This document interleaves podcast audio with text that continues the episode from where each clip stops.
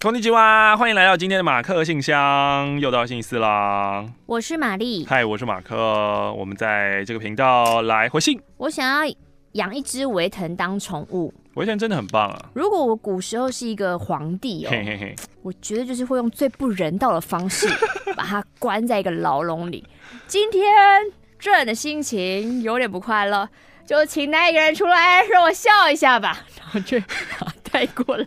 不是啊，可是他这么好，你为什么要用不人道的方式对他？就是生怕他逃走嘛。哎、欸，你真的很黑暗呢。不行啊，我怕万一他不见，这么好笑不在怎么办？不是，那你可以好好，你可以以就是上兵带他，你可以帮他布置一个好的环境，让他就是每天开开心心的、啊。可是因为他在一个很糟糕的环境，才有这么好笑的成长、啊。是吗？你又知道了，你又知道啦。哎呀，你只是想虐待他吧？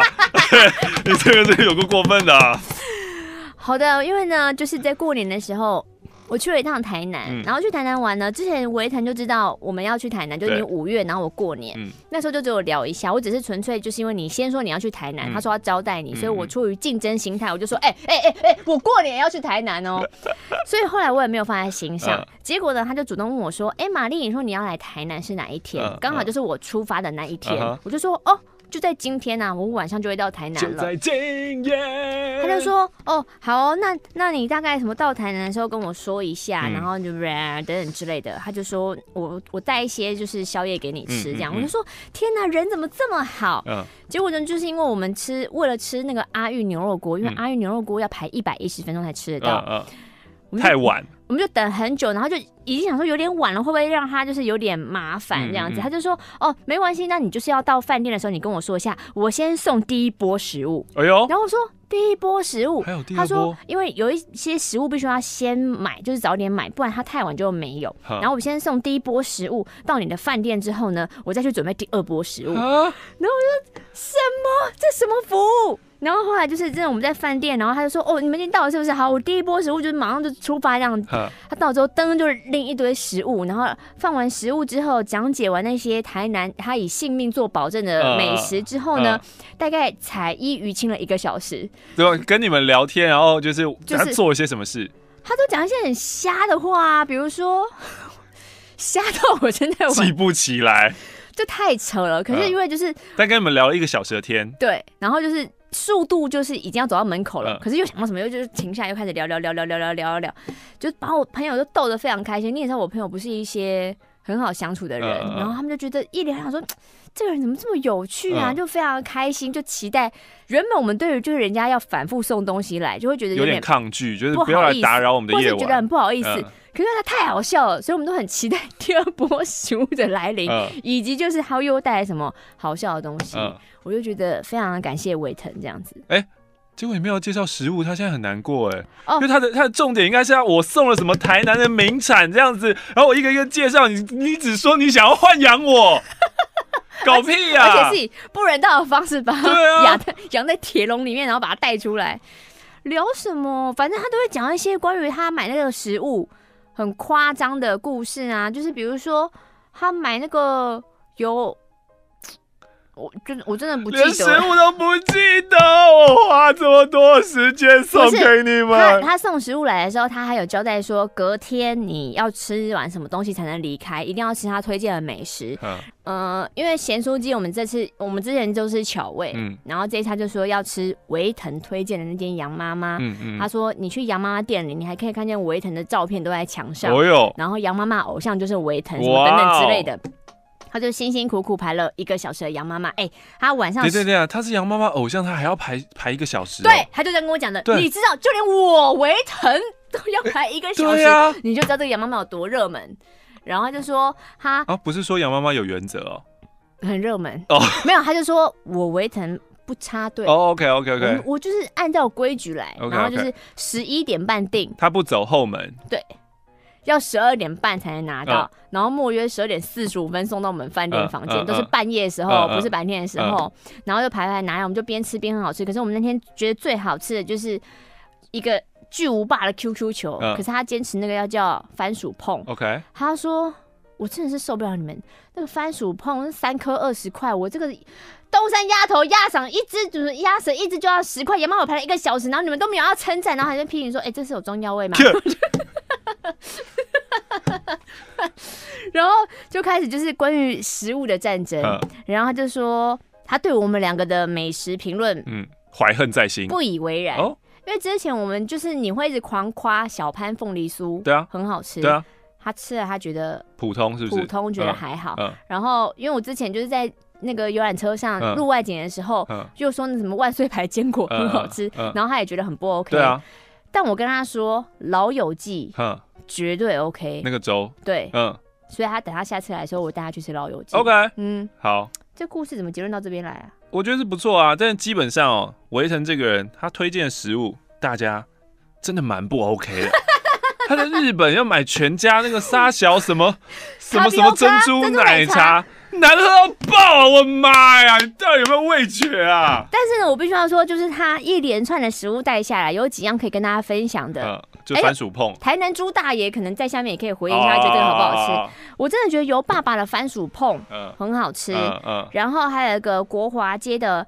阿松割包，阿松割包我也觉得好吃。虽然说他一直说阿松割包的本体是你要在里面喝它的汤，但是我们是外带，外带就不能吃。然后我们吃的是猪舌头的割包，那个很 OK。你吃到自己的舌头。今天第一封信，我们 这封信是什么啦？我是包子妹，在我十岁的时候，我哥哥跟我两个人单独在家的时候，我哥哥就说。我想看看你的下面。哎呦！看完之后就问我说：“不然我们做做看好不好？” uh. 反正你不会怀孕。嗯。Uh. 那时候的我不懂，又觉得怪怪的，于是拒绝了。Uh. 到我国中的时候，我才发现这事情有多恶心。Uh. Uh. 但我必须跟我哥一直住在同一个屋檐下。Uh. 每一次家里剩我跟他的时候，我都很害怕，uh. 想吐，但又不敢求助。Uh. 一到高中的时候，我受不了了，就对着我爸边大哭边讲这段过程。嗯，但我爸爸不知所措。嗯，就说事事情过了那么久，我不知道现在能怎么做。嗯，于是我就默默把事情隐藏起来了。嗯，所以呢，我从高中开始就有忧郁症，到了大学我去学校咨商，才又揭开这件事的疮疤。嗯，一直以来我很自责，为什么我自己没有站出来？为什么我自己保护不了我自己呢？为什么我没有求助呢？加上我哥是一个被宠的小孩，妈妈重男轻女，各种让我跟他比较，让我觉得，难道这件事情是我的错吗？不是的。而且我哥一直以来就是一个混蛋，从来不关心家人，对我爸妈不理不睬。嗯。大学几乎每学期都被二一，可笑的是，我妈还会一直帮他找借口，让他住在家里，不去找工作，当啃老族很长的时间，大概三年吧。我靠。我常想。为什么做错事事的人可以过得那么爽呢？嗯、一点都没有愧疚或认错，嗯、而我却要一直受这个伤害折磨。嗯、这件事情因为必须向上报给性平会，才终于让我父母得知。嗯、我妈才说那个时候其实我有告诉他，嗯、只是妈妈不知道该怎么办，也想说那。应该没有真的发生什么，没什么吧？啊、我听了简直晴天霹雳！原来当时我明明有求助，为什么没人理我？啊、而且我爸爸竟然也说他忘了我高中跟他讲过。啊、我妈还为我哥辩护说，哥哥只是好奇，哥哥其实不懂性是什么，甚至说哥哥有自尊啊，哥哥不知道自己是不对的。啊、或甚至在我哥也知情之后说，你要哥哥拉下自尊道歉很不容易耶，要给哥哥多一点时间。啊、然后我妈也说。我哥一直有在跟我示好，那是他忏悔的方式。可是他的示好都让我觉得他是否又心怀不轨呢？嗯嗯。现在的我还是非常讨厌看见他，很多时候完全不想回家。他的房间就在我隔壁，我更看不惯。为什么他可以过那么惬意？我不想要哥哥的道歉，也不想要他给我钱。其实我真的很想杀了我哥。嗯。可是那只停在想的阶段。现在只要能不住在家里，就是我的万幸了。我想跟所有教友说，不管有没有得逞。心灵的伤害都是很巨大的，嗯，不知道该怎么做，有很多资源可以寻求协助。拜托不要无视问题的存在，或以为啊过去很久了就没事了，嗯。而那些同样受伤的男孩女孩，我知道那种痛，其实到现在我还是走不出来。但是请你相信，只要努力的活着就够了，努力活着就会有机会看见隧道尽头的光。我们都要好好的。想请马克对我说一声，You're awesome。我很勇敢的。对吧？虽然我会不停的、不停的、不停的质疑自己。嗯，你很勇敢。最近呢，就是刚看完英国这一部英剧，叫做《Sex Education》性爱性爱自习室。第二季里面就有一个情节，是一个傻女孩，然后她坐公车，她带着她做好的蛋糕，然后那个蛋糕因为。没有罩子嘛，他就摇摇晃晃，摇摇晃晃，公车摇摇晃晃，摇摇晃晃。嗯，就他发现站在他后面那个男的，就把下体靠着他，一直在那边，最后就射在他牛仔裤上面，就射出来。嗯，然后他一开始只会觉得，嘿，怎么这样？因为他是一个傻妞，就是傻傻的。嗯，就哎，怎么这个样子？然后他当下就说：“我要下车，我要下车，我要下车。”要离开那个现场。对，然后他做的那个蛋糕是因为他要就是把这个蛋糕献给他的好朋友，然后可是他的好朋友非常非常讨厌过生日跟生日礼物这件事情。然后他就想说，那那那怎么办呢？就是你你说好，你生日到底要什么吧？然后他的朋友就说，好，这样我知道我生日要什么了。嗯，你跟我一起去警察局报案。嗯，然后这个傻妞就是想说，这没什么大不了的吧？就他只是弄脏我的裤子啊。就当然这件裤子是我非常爱的一件裤子，我非常的不开心。嗯，可是就就就擦一擦。是洗得掉吧，反正他就是那种很天真、很傻的，嗯，对。然后一直到警察做笔录，然后讲完了侦讯，讲完他都还是一直觉得很抱歉，说啊，我是不是让你们太太麻烦了？了对我，我我是不是做错了什么？我我做错了事，我会被抓去关吗？什么什么之类的。然后这一些，反正这一切都结束了之后，因为他的朋友就是比较有性别意识的人，嗯，然后就是陪他做完这一切以后，其实隔了很久，可能一个礼拜、两个礼拜以后，他才突然的。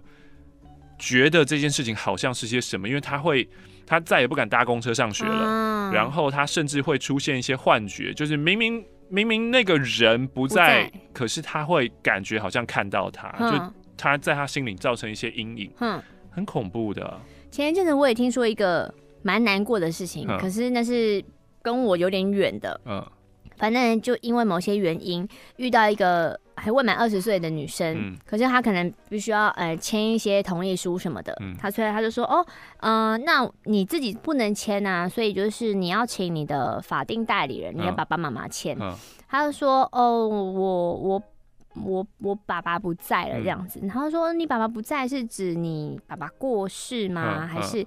她就说：“哦，很小的时候我爸爸妈妈就离婚了。”然后就是妈妈在雇我，嗯、他就说：“那你可以请你的妈妈来签名签名。嗯”他就说：“可是我小时候我妈妈就去澳洲了，嗯、然后她就是都没有回来。嗯”他说：“他都没有回来，那你你你怎么长大的？”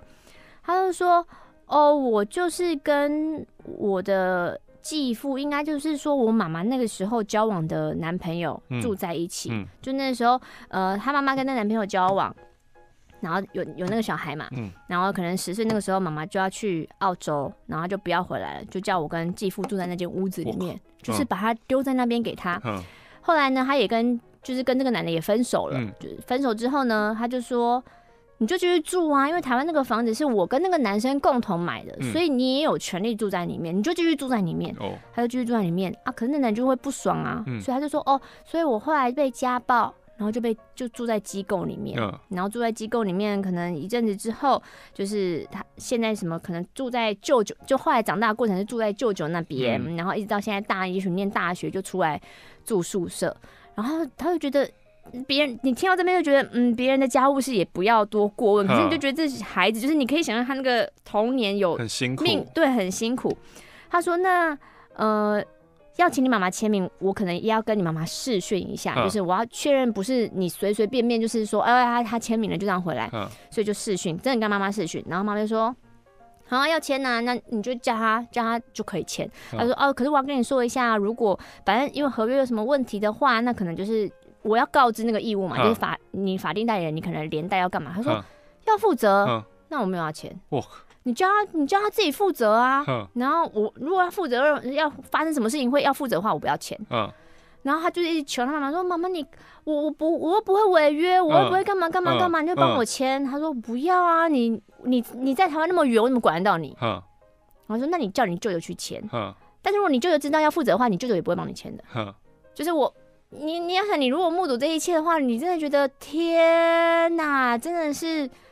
等于等于是你亲眼目睹一个妈妈不要你不要的一个血淋淋的事件就在你面前发生。嗯嗯嗯、Sex Education 里面呢，刚刚说到那个比较有性别意识的那个女生，嗯，她就是从小被她妈妈抛弃的，她妈妈就是，而且是在他很小的时候，他们家本来就已经住在那个 trailer park，就是那种拖车公园，根本就不算是一个家的的地方，就是呃生活环境不太好啦。对啊，然后妈妈就是遇到一个新的男人，然后就走了，就走了，然后他留留下很小很小的他跟他哥两个人就自力更生哎，超夸张的。我真的希望，虽然他现在已经大了，但我希望他可以继续顺利的，嗯，健全的长大。是。接下来回回明信片，我是大方的人，原本在南京有准备一张明信片，要在乌镇旅游时候寄出，结果我忘了带。啊，乌镇是我目前去过最宜逛的古镇。厕所有够干净的，很难得，居然还有暖气耶！在湿冷的天气中，厕所变成我们暂时回血的地方。回南京呢，我们再寄出那张意外得到的明信片，爱你们哦！它是来自于高雄大方的人。另外呢，明信片还有 Pucky 少女，目前在英国念硕士，趁着暑假空档呢，去阿姆斯特丹玩了一个周末，非常喜欢有水的城市，跟朋友坐在河边一个下午，聊天太舒服了。这个明信片呢，我一看到就想到马克，寄给你，是什么？哦，是各种胸部啊，就是各种可爱的内内。这次也尝试了抽大麻、吃大麻蛋糕，在朋友家的客厅放着放松的音乐，不知不觉脸慢慢很烫，脑袋也肿胀的无法思考，然后一直想笑，而呛到不行。这样的体验呢是不错，但是很不喜欢大麻的味道。下次呢，或许进阶试试看蘑菇吧。在英国，好险有你们的陪伴。另外一张呢是要准备出国念书的 W，今天要分享一些想法，想要问问马克玛丽的想法。我不是一个从小有出国梦的人，但我很喜欢看 YouTube 上面那些出国在外生活的学生分享他们的留学生活，但总会有很多人在下面留言说，嗯，还不是花父母的钱，出国有什么了不起？每当我看到这些留言，我都会觉得这种言论对他们蛮不公平的。我即将也是那个接受父母的钱出国的人，而我的想法是。当你有这样的机会时，不是就该好好的抓住机会，努力一番吗？留言的那些人是嫉妒那些生于小康家庭中的人，还是嫉妒他们可以出国呢？哦，都是啊。嗯，就吃不到葡萄说葡萄酸嘛。嗯，我们无法选择自己的父母和家庭，机会也是留给准备好的人。与其嫉妒别人，不如好好充实自己。我知道每个人对出国的想法本来就会不同，但还是想要听听看马克玛丽的想法。你们是怎么看那些可以出国的人呢？啊，可以出国就出国啊，没有没有什么想法哎。这这个要有什么想法啊？就可以出国就可以出国啊，爸妈有钱让你出国很好啊，你自己赚钱可以出国，我更 respect 啊。就是 anyways，你就是过你自己想要的生活啊。嗯，这边我想要讲的是哦，他刚刚说，嗯。我们无法选择自己的父母跟家庭，让我突然想到前一阵子呢，卡蒂亚的朋友来到家里，嗯，然后我们家卧室呢，就是后面有一个挡墙嘛，嗯，你，你说卡蒂亚小空间呢？对，后面有一个那个小空间，不可以靠近他的小空间。那个小空间其实我们没有什么在利用，这样。可是他的朋友一来看到以后说：“ 你们这个床哦，后面有这个挡墙，嗯。”然后就另外一朋友就开始搭腔说。你们不知道，其实有很多小朋友都趴在这个挡墙上面看你们吗？他们在考核，就是要不要投胎来这个家里。然后我说：什么啦？不要讲这些可怕的东西。什么啦？我根本不想要可爱小朋友，都是咒怨的小朋友。然后另外一个朋友又继续讲说：哈。你们不知道这个传说吗？哪有这个传说？就是如果你想要小孩的话，你就走到那个广场，然后对着天空大喊说：“我想要小孩。”然后那什么广场？龙门广场啊？没有，他们就他们就说你你反正你就要把这个意念传送到宇宙啊！这不就是这不就是宇宙力量吗？后面后面是那些孩子都在上面看着，他们在看说：“哎、欸、哦，这边有一个发出讯号了。”嗯，好吧，那我晚上去看看，我想不想投胎到他们家？我从来没听说过，我也从来没有听说过。有听说过，请在下面告诉我。这才没有嘞！这封明信片，我是去年写明信片给你们真友，后来要私讯你们说我反悔了的台中 Timmy。我又过了单身的一年，我觉得自己可能快要变成玛丽了。什么意思？等一下，这句话你现在给我出来讲一下。这一句话，过来，你是在想要幽默？不幽默？还是维腾？你是把他抓去关了？对的，围城他自己已经在笼子里，他爱莫能助。哦，可恶！喜欢熟男的我，总因为年纪小，只能继续暧昧，没结果。年龄差距有那么重要吗？你们能接受小自己几岁的呢？我二十二。我现在有办法接受二十二？当然可以，拜托，男生有什么不能接受的？男生是大二十二岁不能接受吧？没错。如果大家有兴趣，我再分享我之前公开 IG 后收到的怪讯息。好的，Timmy。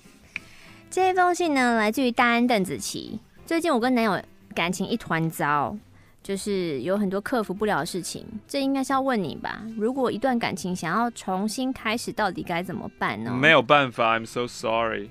已经同居三年了，我知道我们明明彼此相爱的，可是把彼此磨得好累。嗯，男友很宠我，但每次都习惯晒太在那边，或是假装硬汉说狠话。嗯，如果我说你可以不要这样吗？嗯、他就会回说送啦，怎样？嗯嗯，让我气坏了之后，我又会为他找借口，想说好啦好啦，我男友就是幼稚，算了。嗯嗯，到底要怎么维持长久的感情呢？这个就是你已经跟他沟通，可是沟通无效啊，沟通无效走不下去啦。那我们也可以去类似婚姻咨商的地方嘛？如果他愿意的话，但是如果他连你这样跟他讲，他都不愿意，而且就是讲完你不要这样嘛，他会送啦的人，你觉得如果他愿意去的话，那那你们可以试试看啊。每一次我问到说我们现在是怎样，他都会说我工作很忙，哎，可以以后再说嘛。他是一个自己开工作室的设计师，白天还有正职。在我们互相破坏彼此的信任之后，他就开始用工作埋没自己，并表明反正我现在工作第一，我只想成功，其他我不想管，随便你。最近夜里我都会头苦，好累哦。嗯。可是我男友真的很好，他会把最好都给我，薪水给我，有空就接我，下雨太累就叫我搭 Uber，嗯，帮我换 iPhone XS，自己的手机却还是在用六 S，嗯，吃饭的主食都会给我一半，怕我吃不够，嗯，我。哦这个蛮妙的，对，这个蛮妙的，这个蛮妙的。反正他的工作，老板是一个富二代，天马行空的人，嗯，然后可是给的薪水不错，我才吞下来。他曾经说过，他早就不想干了，只是为了这个家。我就说，那你不要做啊。他就说，啊，不做没钱，你又会靠背。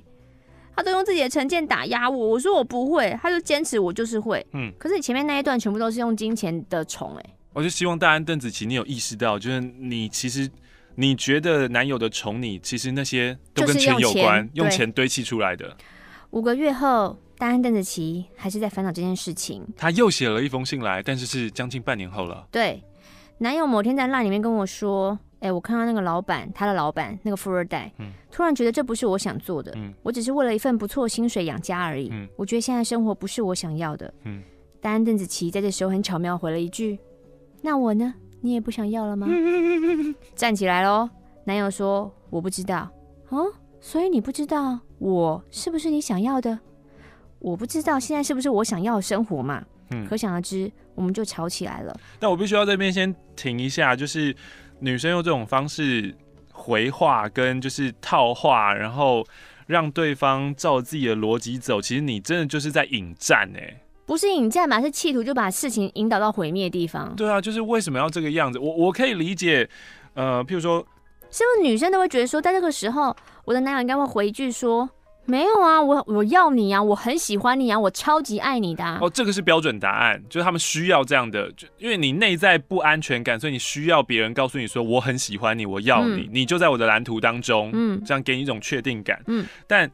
但常常男生不知道啊，因为我现在我的诶、欸，这个头是我起的，不好意思，嗯，是我现在抱怨我工作上面的事情，嗯，我还没有想到你哦，我还没有想到感情，可是为什么你就是永远就是女生很自我中心，就是就想到我那我呢？我没有自我中心啊，我只是问你有没有确定我是不是你想要的这个问题，你怎么会没有办法回答出来呢？因为我本来要讲工作上面的事情，然后你突然插出这些，我就会哦。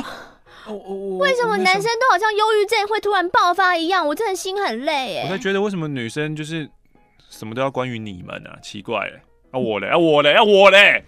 前几天我男友问我薪水多少，因为我上个月领的还不错，男友就觉得有点不公平，每天被老板酸找茬，上班那么辛苦，我却领的不错。靠，我也很努力，好不好？奇怪，我很认真面对每个客人啊。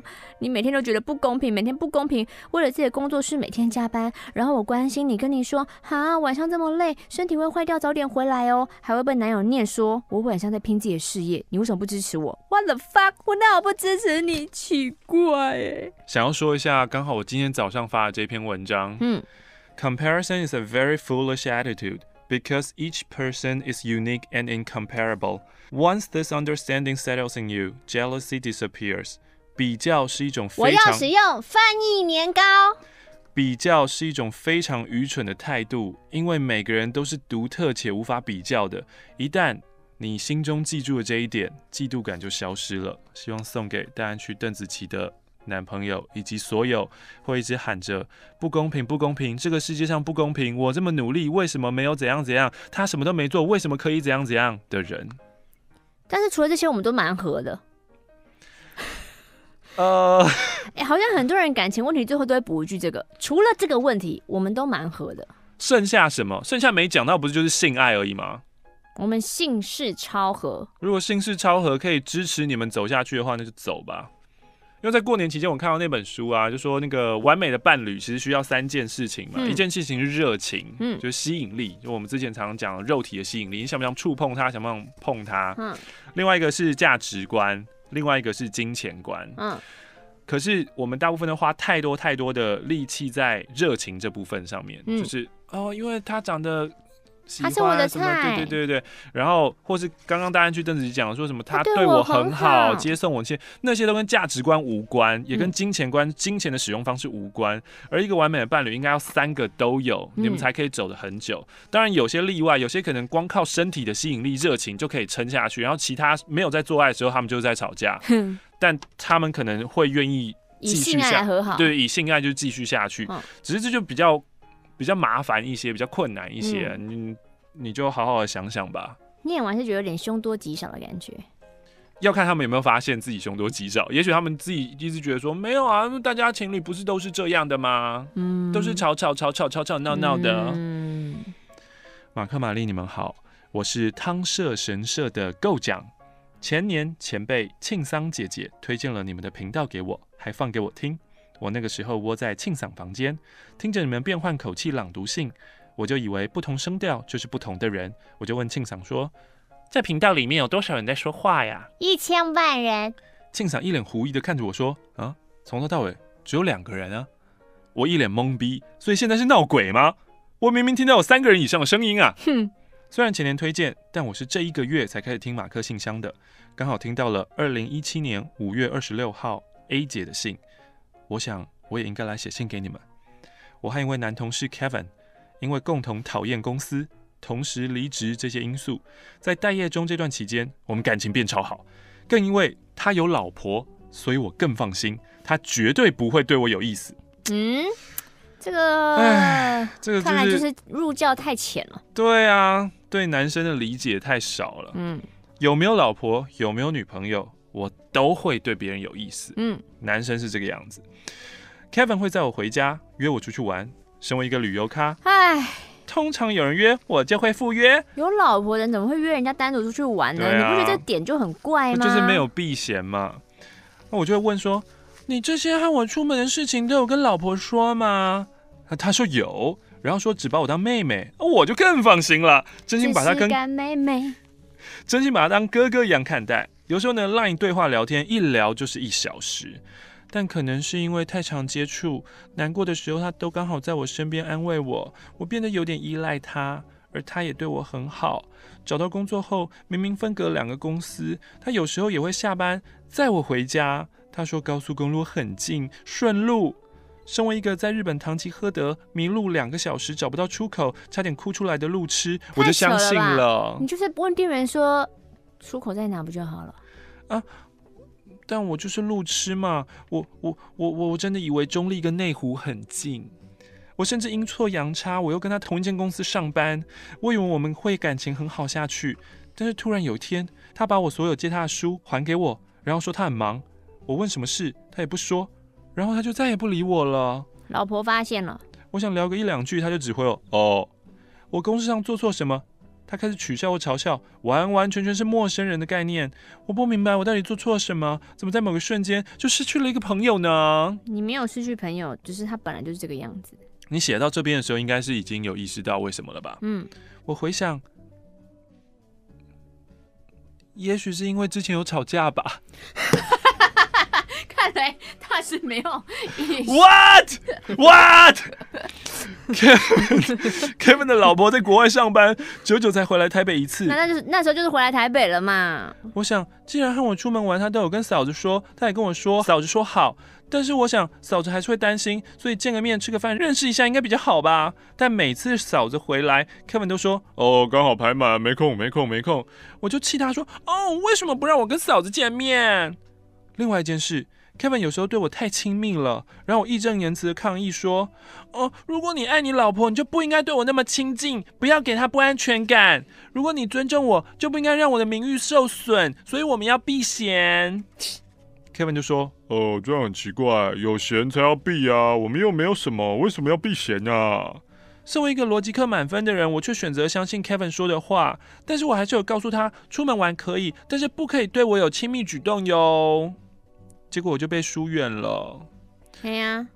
而我和国中死党抱怨 Kevin 不理我，并且把可能是因为这两件事吵架的原因告诉他们。朋友就问说：“呃，亲密的举动是什么呢？” 朋友是宅男吗？哦，就是会搂肩，会搂腰，会勾脖子，嗯，会拥抱，hug，会牵手。Oh my god！还有，哦、呃，他会拉我去坐他大腿。我和朋友讲完，我突然觉得好像哪里怪怪的，这些好像不是一般朋友会做的事情哦。天哪，你真的是……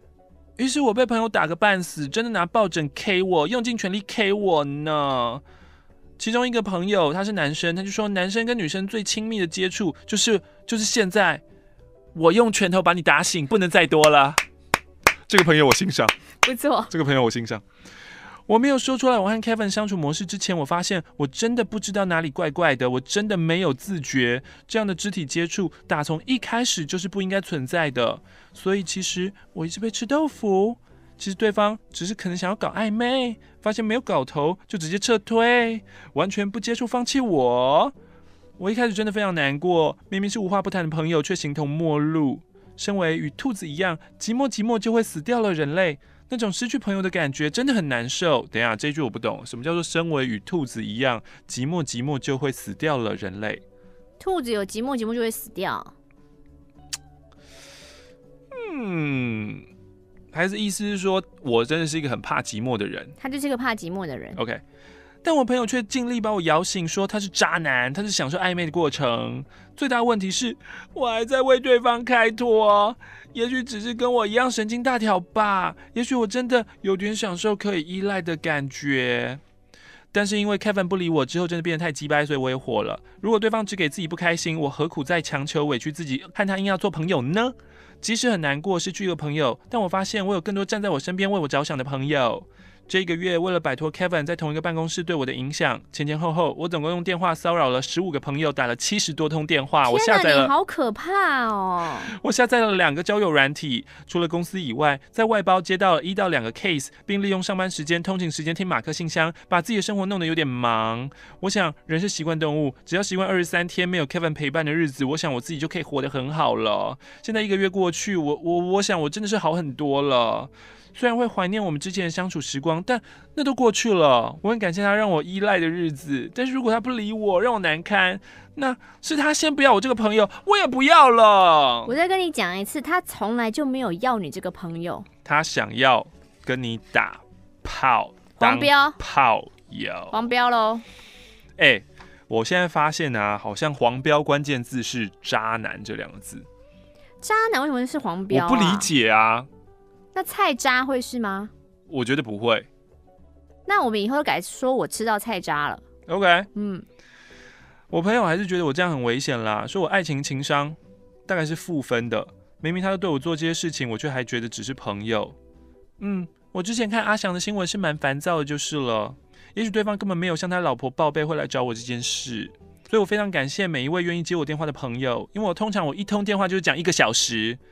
我真的蛮感谢没有挂我电话的人，最感谢拖着病体一天只清醒七个小时也要当仙姑打赖给我开示的 Kesson，希望 Kesson 的病可以快好，希望康复到可以工作，也希望我早日明白 Kevin 是渣男，哦，是菜渣。我想这我想这集来不及了。哦，谢谢马克玛丽读这封信，也谢谢各位点友许多相似的故事，给了我继续前进的动力。希望大家都能有拥有和我一样棒的朋友们。我是爱教主教母的高奖。这封信来自于瑞塔比利，送上了五十元。他前情提要就是他以前有约过，第一次约对方被放鸟，第二次被已读。然后之前马克有说过，请你以后不要找连直接拒绝你都不敢的人。嗯。我很感激大家，也同意大家的想法。事实上，我的人生碰到很多非常多拒绝沟通的对象。嗯。因为再一次又碰上直接跑掉的人，让我觉得非常焦躁。又想起以前我跟那个前单恋对象莫名其妙没有得到解释的失败关系。我觉得我要把一切通通都毁掉，啊，所以我传了很长的一段讯息给对方。嗯，其实我有个很糟的习惯，就是我情绪不好的时候，就会传非常长的讯息给对方。有点可怕。我觉得讯息内容还算得体，不失礼，大致上就是在讲我想见面的原因，以及其实你可以直接拒绝我，不需要再三先答应我再说，又没有下文。哦，我传完之后没预期到的是，他竟然回复了。嗯，对方说。你想太多了，我没有不想见面，只是我真的太忙了，嗯、哼哼，所以我们马上见了，隔天火速见了面。OK，前往见面地点的途中呢，我莫名觉得已经感受到自己对他没有任何情感呢。嗯嗯嗯，见到面当下更确定了，喜欢都消失的无影无踪。我们聊了快五个小时，几乎都是他在说话。嗯，因为信仰的关系，他变得比以前健谈还多，甚至变得有点聒噪。嗯，不过呢，确实在十分混乱的时候听他说的那些，让我得到片刻的心灵平静。嗯，也觉得当初我会喜欢他，大概是意乱情迷跟一厢情愿。嗯，总之我们彼此都道了歉，现在是重新建立互信的朋友关系。OK，反正很谢谢当时马克、玛丽还有所有听众朋友的建议，我现在觉得心情非常多了，也可以放宽心，期待下一段新的感情。恭喜你！青春点点点，青春点点点，青春点点点，青春点点点，青春点点点，青春点点点。马克 and 巴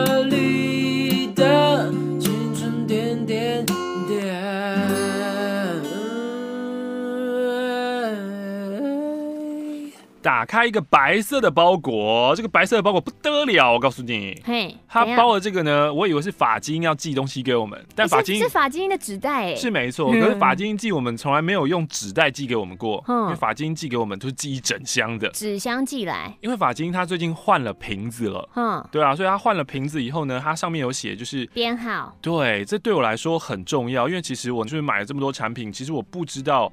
我到底要先用哪一个，还是后用哪一个？我必须要说，我自己是搞得非常清楚的那一个。真的假的？我对我自己的每一分、每一毫、每一丝、每一滴都很重视，啊、所以我就我就是我很传统啊。哎、欸，以前以前大便的时候没有手机看，嗯、你都看什么？我都看书啊，还有报纸。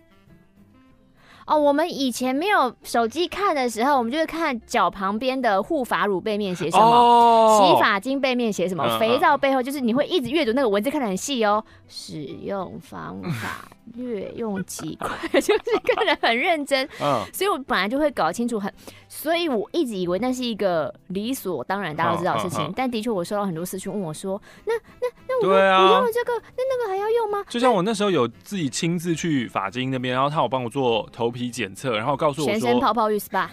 最好是啊，好希望有泰国浴哦。然后呢，他就是做，然后说你可以用这个，用这个，用这个，然后你的呃头皮应该要适合用什么、嗯、这样子。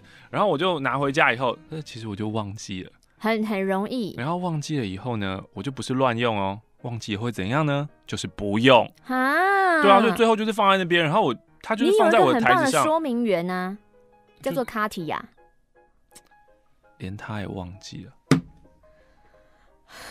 而且毕竟他的头皮是百分之九十九，对对对对，他是超级健康的那个，他根本就不需要这些东西，他只是觉得洗发好香哦，所以他一直喜欢就是发基因这样。反正不管怎么样，现在你也就是不用烦恼了，你会减少很多你往外搜寻跟询问的方式，因为在瓶身直接写明了一二三四，就是那个。你总不能问还要问说那是从一到五还是五到一吧？哦，是一到五哦，是一到五，是一到五，就一二三四五，因为用下去就可以了。没错，呃，二零二零年第一档，我们的法基因开团了。耶欢迎呢，你可以上这个呃 YouTube 下面，我们直接也会有连接。嗯、那另外呢，你想要看更多的话，呃，在青春点点点的 Facebook，在玛丽的象牙塔 Facebook，在欧马克 Facebook，我们都会有写不一样分别的文章。嗯，你也可以每一个都去看，每一个都点赞，每一个都买起来。我现在有点烦恼，怎样？因为发精我已经介绍到，觉得我已经已经巨细靡的讲了每一个了。哦，我到底还有什么好分享的？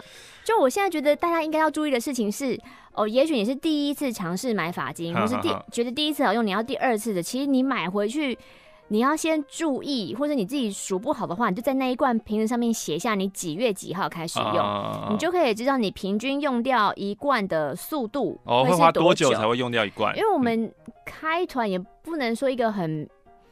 我们都是根据我们自己快用完的时候就来开团，对对对，所以你应该是数一下你用的速度，等到下次开团的时候你就知道哦，大概间隔几个月你会需要多少瓶在家里，嗯、你也不需要就是很大量的，就是一次要囤太多或干嘛的。对对对对，嗯，那今天呢，为什么突然提到法金？当然是因为就是我们这个礼拜又开团了，而且是二零二零年。可是这个人的寄过来的东西我可没有 say 哦，他真的就用法金的袋子，对他自己用法金的纸袋来来装这个东西。那里面到底装什么？打开了以后就是。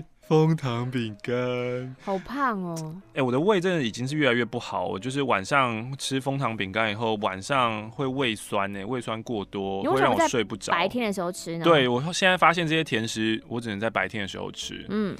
马克、玛丽两位好，这一次呢，过年回台的行程非常的突然，被一堆事情打乱了，所以这么晚才将这一些交到我们手上，请见谅。饼干是给我的，然后还有两组葡萄牙精油皂，哎、欸，那个香皂很香哎、欸。嗯，九月份去玩的时候带回来了，送给玛丽跟卡迪亚芬，可以用来洗澡皂。谢谢你。我已经试过啦，没问题的哟。这边跟大家拜个晚年，祝两位财运亨通，身体健康。是来自于多伦多的 Brenda，谢谢 Brenda。那再次提醒大家，如果你要加入我们这次团购的话，就是不要拖延，不要想说团购截止前一天，你现在想要买，你觉得好用，你想要试试看，都可以点进去，马上购入，马上手刀购入，而且法金出货速度超快，吓到你的快。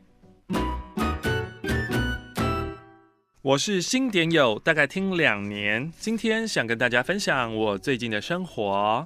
我阿公癌症，而我 太突然了吧？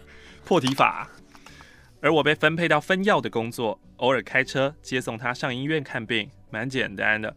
阿公是古板老人，爱在心里口难开，而且大多时候都直接骂亲戚多不孝。不管他们帮阿公多少，换来的都是冷言冷语，一阵酸。所以。阿公身边只剩下我们家留下来照顾他，其他人因为受不了就躲超远的。也因为呢是长辈生病，大家呢会特别的关注阿公，而我们呢却忽略了有肝硬化的爸爸。嗯，我家的问题很多，像我有一位堂弟是警察，一位是诈骗，还有一位堂，对啊，一位是警察，一位是诈骗的人。对，OK。所以过年的时候 是不能遇到啊，是尴尬，还是过年我们就休战这样？嗯哎呀，蛮好像蛮不错的，这好像可以拍成电影题材哎。你是没有时间拍的。还有一位堂弟被阿嬷宠到，整个人像废物一样。我家呢是阿嬷说了算，她是一位虎妈，左右了很多人的人生，纵容包庇，样样来。我爸是最听话的，也是被打最惨的，而被阿嬷重男轻女的观念养大的他，就是个老中二，遇到事情就用酒来逃避。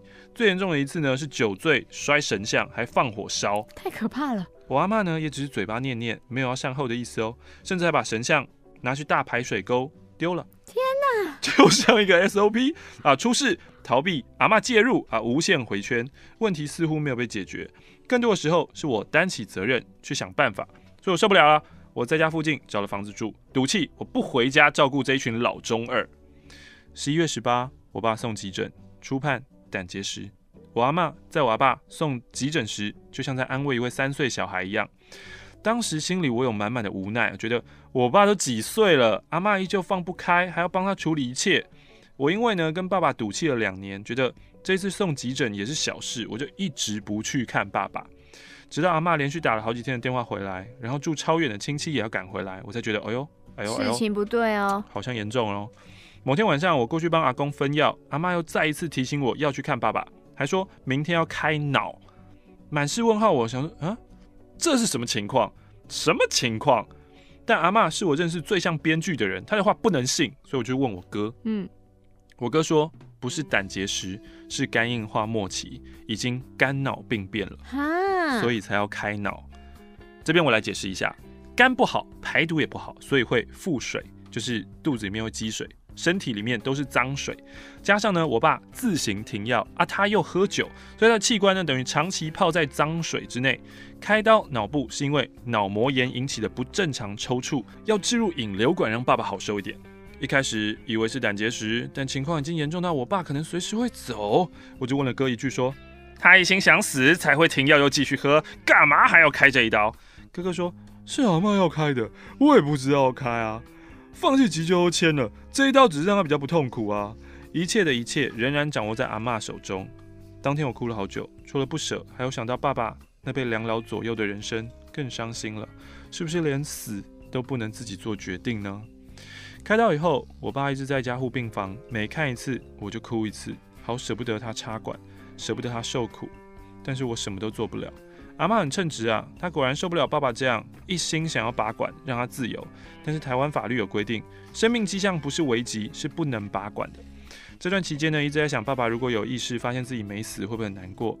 没想到爸爸昏迷指数一度恢复到五，好像醒了一样。我想这应该是老天爷给我们最后道别的时间吧。无助的时候，我会去问神明，虽然自己知道做决定还是自己，但至少心里有个依靠。神明说，我跟我爸的心结都还没有解开。他已经没办法说话了，就是要我先放下，然后好好跟爸爸说清楚，不要留下遗憾。人生走到这里了，放下吧，想好，讲越清楚，爸爸越好走。不可以拔管，他的阳寿不是这样结束的，那是他的因果。哇，这就是鸡，这就是鸡童的话嘛？对啊，请，请你去回去听那个鸡童的那一集。一集 OK，我自己认为爸爸摔了神像，那会有报应的。人命在天，啊，时候到了还是会走，一切做好准备。我在家一直扮演付出擦屁股的角色，所以才会特别觉得不公平，又不公平啦，又不公平啦！不是人，真的人性难免都会这样，一定都会觉得有不公平的时候，你不要这样。我想爸爸知道我处理事情可靠，我是第一个接到爸爸走了的电话的人，就在道别完后的第二天。我是一个不太会表达情感的人，在爸爸走后，我没有特别难过，觉得他选了一条不好走的路，而且走得很勇敢，我为他开心，都结束了，自由了。办丧事的过程，渐渐的，我感受到爸爸离开的事实。每一句塞公说的每一跪，直到火化那一天，我完全接受了。不是接到电话时还想说，啊，就跟平常一样，爸爸出远门之类的。爸爸走了，圆满了。看着朵朵莲花化成灰，仿佛莲花带走了悲伤，心里很平静。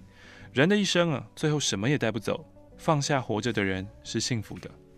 我阿嬷没有办法消化爸爸离开的消息，所以。变相掌控丧礼的一切，没能帮爸爸办一场活着的人认为好的丧礼，心里有点无奈，但也知道那是阿嬷唯一能做，而且让他心里好受的方式，我就放手让他去忙了。但是他是一个难以掌控的老人，譬如他会跟礼仪社压低价格，但是又要豪华又要什么都有。为了圆满让告别式顺利，我跟我哥决定火化时不能让阿嬷知道，我生怕她太难过，做出什么让人傻眼的事情。一直逃避、不想面对家庭关系的我，曾经向外求助心理咨商，可是心里的结还在。这样说可能很不孝，但爸爸走了，家里真的少了部分的压力，也让我不再逃避了。谢谢马克信箱陪我度过每个低潮，听着不同点友分享的人生故事，心里的伤心也跟着大笑消失了。希望每个朋友遇到难过的事情时，都能有信心的撑过去。人生遇到什么，我们不知道，但接受就能跨过去，然后追求更好的人生。我是来自于台中的依依。耶耶！大家不知道依依是谁？这个时候听到这边应该就是要那个放那个歌啦。哪一个？I know I need to be in love。这封信来自于台北市的。哎，讲到这个过年啊，有那个校园封神榜的一个特别节目，应该就是那种回归又录了一集，然后一样有就是。我就是未成年主张告白那些的，然后也有一些每个人可能不同的小单元。其实我单元我看了很感动，哎，就是因为再一次校园分享出现的时候，V 六真的是平均他们都老了十岁、二十岁，真的就是熟男的大叔。然后只有那个山宅健哦，就还是那个看起来还是小样的小朋友的样子。然后呢，其中有一个是他们去了一间学校。然后那个学校呢，有一个很特别的社团，叫做特技社，就特技演员那一种。哦、然后呢，他们有个烦恼，是他们去解决这个社团烦恼是什么呢？就是他们招募不到哦新社员，新社员越来越少了。嗯、然后更可怕的是，没有男社员，嗯、就没有人要来。哦、他们想要就是做一些好的宣传，可以吸引到社员。嗯、那刚好冈田准一可能这几年就是有拍一些电影，都是有比较红。或是他就是有在钻研特效这件事情，所以呢，他就说好，那就是先看看同学基本功啊，然后教他们就是做一些打斗的特技，然后他开始在讲，就是大叔在侃侃而谈一些很深的，比如说你们知道这个勾腿嘛？发明这个勾腿的人哦，他当初是这样的，然后就是我示范这个，你脚先过来跨过，然后压压制，然后不好意思讲太深了嘛，然后就特写后面同学脸就这样，一开始看到 V 就这种哇，然后后来这样。嗯，不过是个偶机上嘛，有就就非常非常认真。然后呢，最后就是他开始就是在离开之前，可能给同学那个作业，比如说就是那我们打手啊，打打回，打打回，然后你要把他动作练到非常流畅，以及假装要什么拔刀、刺剑、拉出来，就是一体的。然后后来回来的时候验收成果，然后你以为就是。他会觉得说哇，同学表现得很棒，都练得很认真。嗯、没有，他是会说有一些地方可以做更好。就是你知道，完全就是那个职人魂或是一个特技魂上身，就非常严肃。然后最后呢，他们。拍了一个很像电影预告三分钟的影片，就这个学校里面的特技社，他们最后成果验收。对，然后就是那些，就像那种假面骑士，你会打斗，然后空拍机的场面，然后他们还动用到，比如说 TBS，他是拍什么戏剧的制作人来，然后他是什么什么替身的来指导，然后同学就拍了一支，就是好像有人说我要毁了这个学校，然后有那些战士出来说，请你醒一醒，就是充满爱与和平的那个三分钟拍的超认真。超厉害！然后我看到后面就觉得热泪盈眶，靠！我被日本人感动了，搞屁呀！我真的是老人呢、欸，老人才会被那个画面给影响。我真的觉得天哪，阿姨在干嘛？好，这封信来自于台北市的松山下智久，住在松山区的夏智久。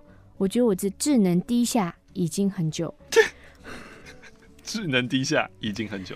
我不是点友，一九年的六月才开始听马克信箱。啊因为同事在晚上加班时一直听，我开始觉得很烦躁。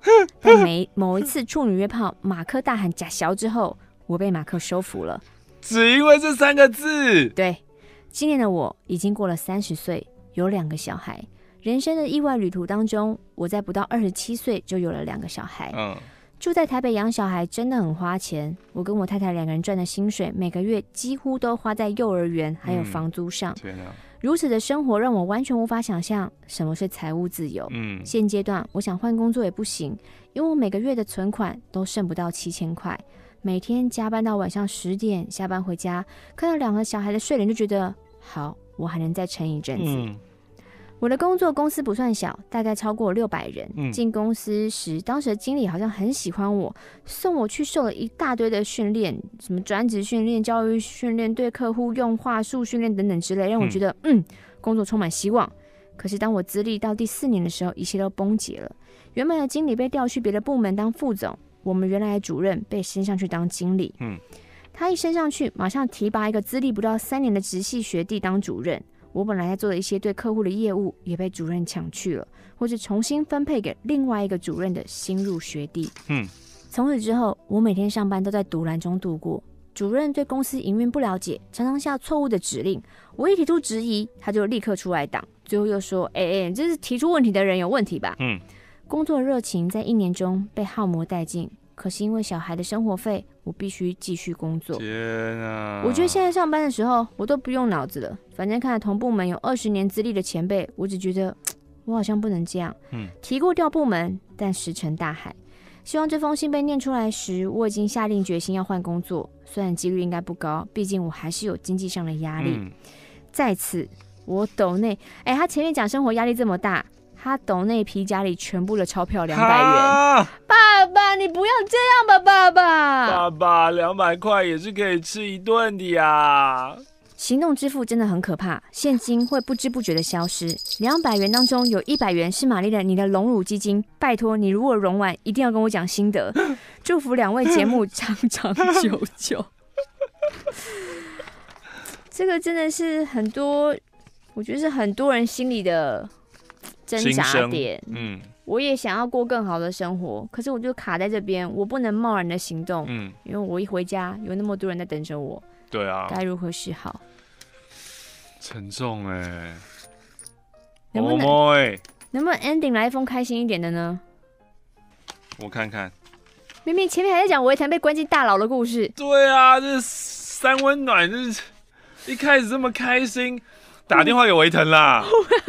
我 这封也许可以哦。马克、玛丽，你们好。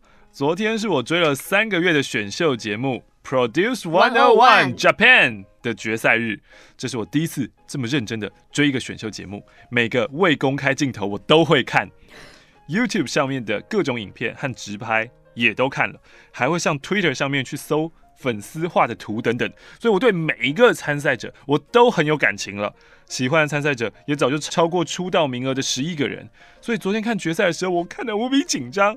现在来偷偷安利这个团，嗯，安利。不是我那个安利吧？你哪个安利？听过安利吗？那个安利？嗯，他写安利，但是利又是立正赫的利。利正赫这个太小了。哦，利正赫太小吗？嗯。呃，利夫药膏的利。利夫药膏才小吧？我根本不知道利夫药膏什么，利夫药膏擦什么的？割伤、烫伤，利夫药膏超好用。利夫每个人家庭都应该必备一条。等一下，我们讲的利是同一个利吗？嗯，吉利的利啊。啊，对。对啊。我不知道，利正赫我才知道。哼。他们的团名叫做 JO1，是由十一个原本是素人、平均年龄大约二十一岁的男孩子组成的。他们所属的公司是韩国的 CJ 跟日本的吉本一起合作所开设的，请多多支持他们。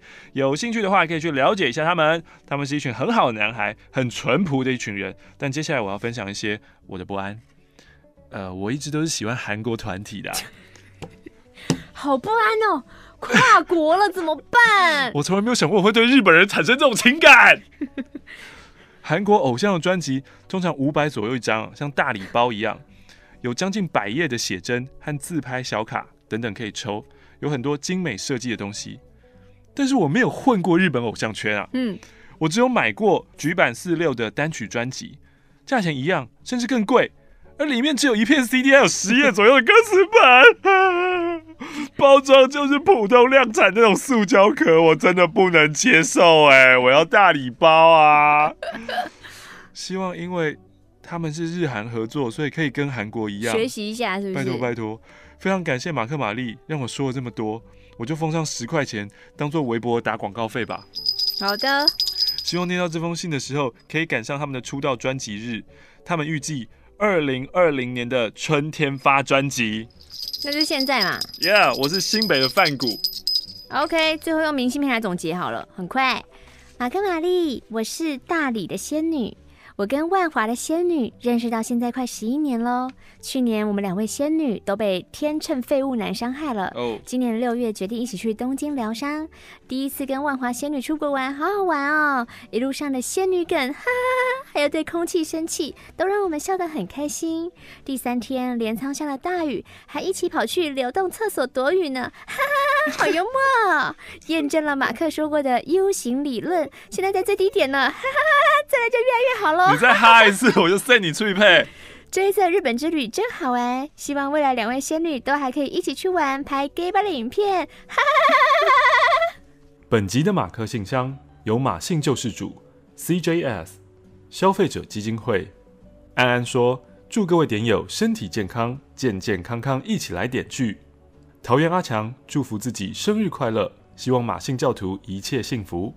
阿辉说：“人人做好防疫工作，减轻医护人员负担。” Leo Wan 说：“最近喜欢乐宁的汉堡，汉堡里面夹的生菜口感爽脆，而且所有配料综合搭配起来，整体味道也很平衡，尝起来挺满足的。